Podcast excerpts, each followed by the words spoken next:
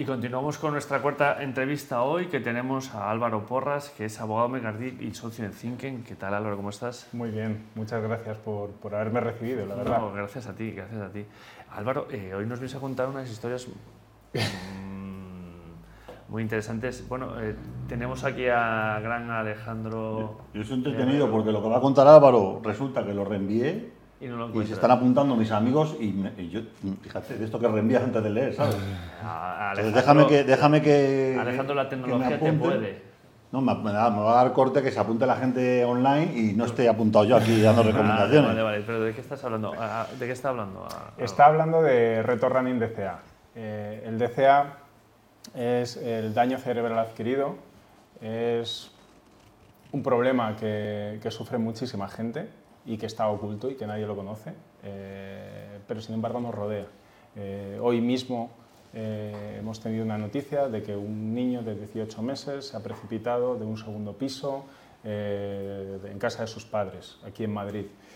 Eh, ese niño era un niño normal, se cayó y ha tenido un daño cerebral. Y el problema que tenemos es que con ese daño cerebral va a volver a su casa y no tenemos medios públicos para poder asistirle convenientemente. Eso le pasa a este niño de 18 meses, le pasa a prácticamente todos aquellos que tienen un accidente de tráfico, que tienen traumatismo eh, craneoencefálico, o le pasa a las personas que tienen un ictus, que es una de las mayores enfermedades que hay hoy en día. ¿Qué sucede? Que cuando estas personas eh, pues, tienen ese problema, la reacción del sistema es, como ha estado en una cama y ha estado sin poderse mover, hay que contratar a un fisioterapeuta. Y el diagnóstico no es el correcto, porque no tiene un problema muscular, tiene un problema cerebral. Hay que enseñar al cerebro a volver a trabajar, hay que hacer que esas neuronas eh, reaprendan cómo hay que decirle a la pierna para que se mueva cuando el músculo esté en condiciones.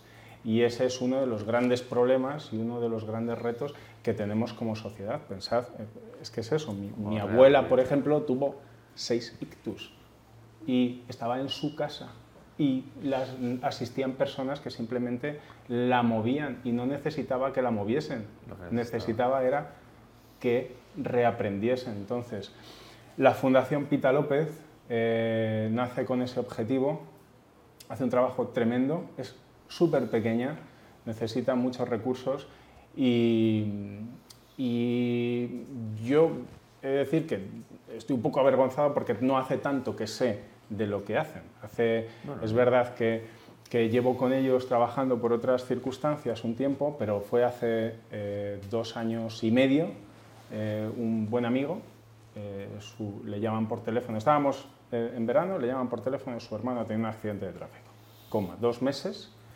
y cuando sale del coma me empieza a contar que van a contratar a un fisioterapeuta. Y fue lo poco que había aprendido yo en- con la fundación. Y le dije, oye, ¿por qué no? ¿Por qué no hablamos con la fundación? Porque yo creo que esto funciona de otra manera. No estoy seguro, pero creo que funciona de otra manera. Como conozco al presidente de la fundación, nos fuimos a tomar una caña y empecé a saber lo que hacía la fundación. La fundación, por ejemplo, tiene en cuenta al que cuida del cuidado, tiene en cuenta que esa persona un día cerró los ojos y era perfectamente normal y abrió los ojos y no sabía hablar, no sabía tragar, no sabía moverse. Por lo tanto, entra en depresión y hay que saber dar una visión de y- 360 grados a eso. Entonces, una vez tomo conciencia de eso, le dije a José Manuel, que es el presidente de la fundación, José Manuel, esto tiene que saberlo la gente. Esto no, no, no puede ser que yo, porque te conozca a ti y porque quedamos a tomar una caña, sepas decirle a esta persona que no tenemos los medios hoy en día, pero que tiene que ir a este hospital, que parece que tiene en el principio los medios, y después de este hospital tiene que ir a este otro sitio y después a este centro de día. O sea, alguien tiene que, que difundir esto, darle visibilidad y sobre todo empezar a tener recursos públicos que hagan esto. O sea, eh, tengo un- dentro de, ese- de esas personas que conoces, hay un centro de alto rendimiento aquí en Madrid dedicado a personas con daño cerebral adquirido, para personas que tienen mucho poder adquisitivo y están empezando a investigar en regeneración celular de, de neuronas. y sin embargo nuestro sistema público, que es puntero, que yo lo conozco porque mi hijo cuando nació lo aprovechó y el Gregorio Marañón era la NASA en comparación al hospital privado en el que nació, bueno, pues, pues los niveles son muchísimo más bajos. Entonces, bueno, con motivo en eso, eh, creamos Reto Running DCA. ¿Y qué consiste? El Reto Running DCA eh, aprovechamos el Maratón de Madrid, que el mismo día celebra maratón, medio maratón y carrera de 10 kilómetros, y ponemos a un grupo de corredores que hemos seleccionado ahí, no por nada, son gente que conozco yo, eh, eh, para que corran la carrera, la, hagan. Y se trata de que las personas entren en la web www.retorunningdca.es y apuesten a ver en cuánto tiempo acabarán esos corredores la carrera. La contraprestación que tienen que dar son 3 euros, que este año va destinado a comprar una cinta para correr para personas, para pacientes de la fundación.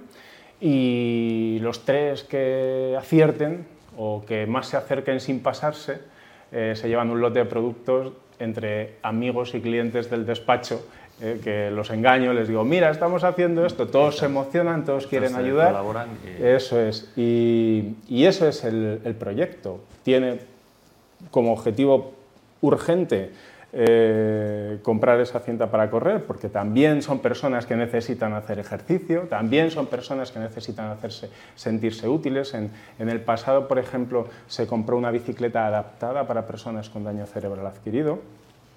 El segundo objetivo eh, o, el menos urgente ya es dar a conocer el, DCA y, por supuesto, que conozcan a la Fundación y que colaboren con ella todas las personas, por eso, porque es muy pequeña, porque necesita mucha ayuda y al final yo siempre digo lo mismo, hacemos muy poquito, pero para ellos es un mundo.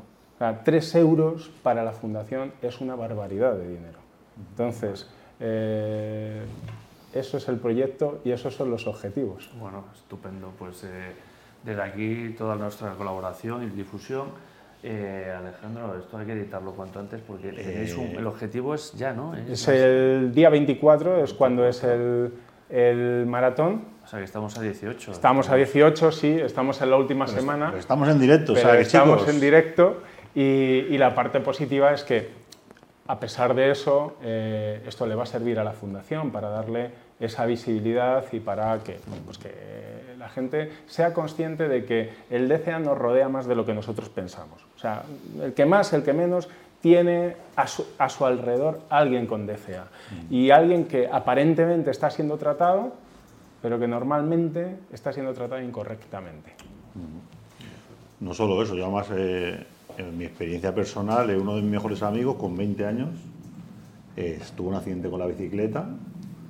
Y bueno, pues Emilio García, aquí un abrazo enorme a él y a su familia, pues a partir de ahí, bueno, con un 90 y pico por ciento de posibilidad de morirse las siguientes eh, semanas, de los siguientes días.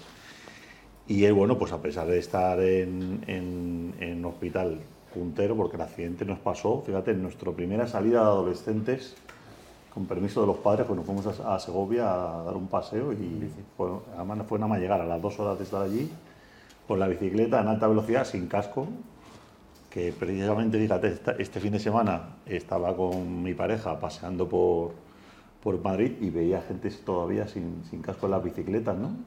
No es obligatorio. Y, y, es tremendo, porque es que, o sea, esto lleva pasando eh, de manera constante. Los accidentes no solamente trabajar la prevención, sino que cuando hay un accidente, la verdad que la, situación en la que se coloca la familia, más la familia de Emilio fue muy dramático porque sus padres eran sordomudos, su hermano era más pequeño que él, con 15 años, y un, y problemón enorme. Y no solamente los cuidados médicos que fueron de primera, sino también eh, todo el empuje que necesitan las personas que, están alrededor, la familia, los amigos.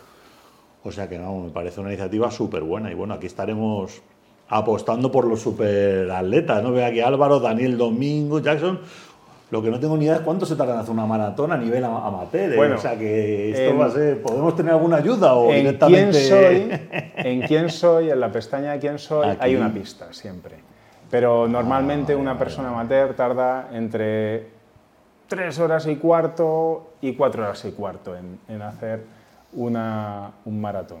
Y el medio maratón suele estar entre la hora y 20 y las dos horas, dos horas y, poco. Bueno, vamos a dejar en pantalla el cartel que es retorunning.dca.es. Allí vais a encontrar una página súper sencilla de manejar, que estoy aquí navegando hasta con el iPad. Tenéis corredores de 42K con Álvaro a la cabeza y tenéis también corredores de 21K, chicas también, Heather, Mary, Maite, Raquel, bueno, pues aquí hay eh, para que, bueno, pues de alguna manera u otra podamos ahí echar, un, echar una mano, claro que sí. Muy bien, pues, pues nada, Álvaro, pues eh, ahí estaremos, a ver si somos capaces de, aquí de apoyar un poco y difundirlo. Yo os lo agradezco, mil gracias Benito, de verdad, por haberme recibido, por haber, placer. haber dado por haberte venido a... Mira, yo le dije, digo, vente al programa Benito porque es un programa crack que ven además... Eh, eh, gente de, empresas, que hay muchos clubes de, deporte y tal, y digo, bueno, aquí lo, lo grabamos, lo recortamos. Mañana haremos ruido en redes sociales, te etiquetaremos, o sea que te vamos a hacer un poquito de spam. Yo, yo te lo agradezco. Spam de bueno, mañana es spam de bueno, ¿vale? Muy bien, Álvaro, muchísimas gracias. Muchas gracias.